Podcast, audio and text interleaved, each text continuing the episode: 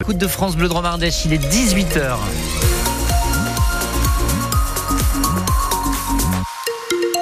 Julien Raymond. Très attendu par nos éleveurs en Dromardèche, le nouveau plan loup pour les cinq prochaines années a été dévoilé tout à l'heure. Les autorisations de tir en cas d'attaque sur le bétail sont simplifiées. Les indemnisations aussi que reçoivent les éleveurs en cas de perte sont augmentées, plus 33% pour un mouton, plus 25% pour une chèvre. La FNSE ne participera pas au grand débat voulu par Emmanuel Macron en ouverture du Salon de l'agriculture à Paris demain, en cause l'invitation lancée par le chef de l'État au collectif Les Soulèvements de la Terre. Dans un tweet publié ce midi, l'Élysée l'assure, les soulèvements de la Terre n'ont été ni conviés ni ni contactés. En attendant les premières heures de l'édition 2024 de ce salon, les agriculteurs font monter la pression. Des tracteurs sont dans les rues de la capitale en ce moment.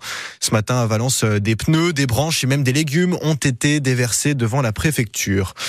Le calme avant la tempête, peut-être cérémonie des Césars sous haute tension ce soir à Paris. La parole se libère autour des violences sexuelles dans le 7e art depuis quelques semaines.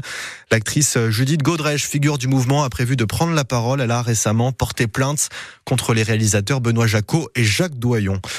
Place à la jeunesse ce soir en rugby, le VRDR en déplacement à Brive en Pro D2 après avoir battu Montauban la semaine dernière et avant deux matchs capitaux contre Dax et Angoulême, le manager des Damiers décide de laisser la plupart de ses cadres au repos.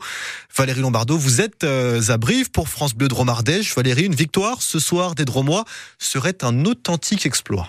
Oui, c'est certain d'abord parce que Brive, qui reste sur trois défaites consécutives, n'a pas de droit à l'erreur pour se rapprocher du top 6 et des phases finales. Et puis parce que le manager des Damiers a décidé de lancer dans le grand bain sept joueurs espoirs qui ne comptent au total que cinq matchs disputés en Pro D2. Trois d'entre eux vont même tout à l'heure découvrir le monde professionnel. Le trois quarts centre Esteban Terk, le pilier Esteban Chouteau et le demi de mêlée Matteo Lajou. Sur le papier, les chances du VRDR paraissent bien maigres, mais les joueurs de Fabien Fortas n'ont aucune pression sur les épaules. Il faudra être acteur et non pas spectateur à marteler tout au long de la semaine le manager dromois, oser prendre des risques et faire douter le plus longtemps possible l'équipe briviste, emmenée par son international gallois aux 54 sélections, le troisième ligne, Ross Moriarty. Le CA Brive, doublement motivé ce soir, parce qu'au-delà de la victoire, il y a aussi l'affront du match aller à laver.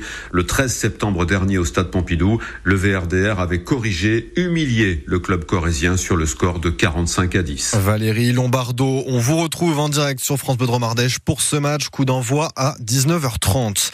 Et puis ce sont des images pleines d'espoir pour nos professionnels de la montagne dans la Drôme.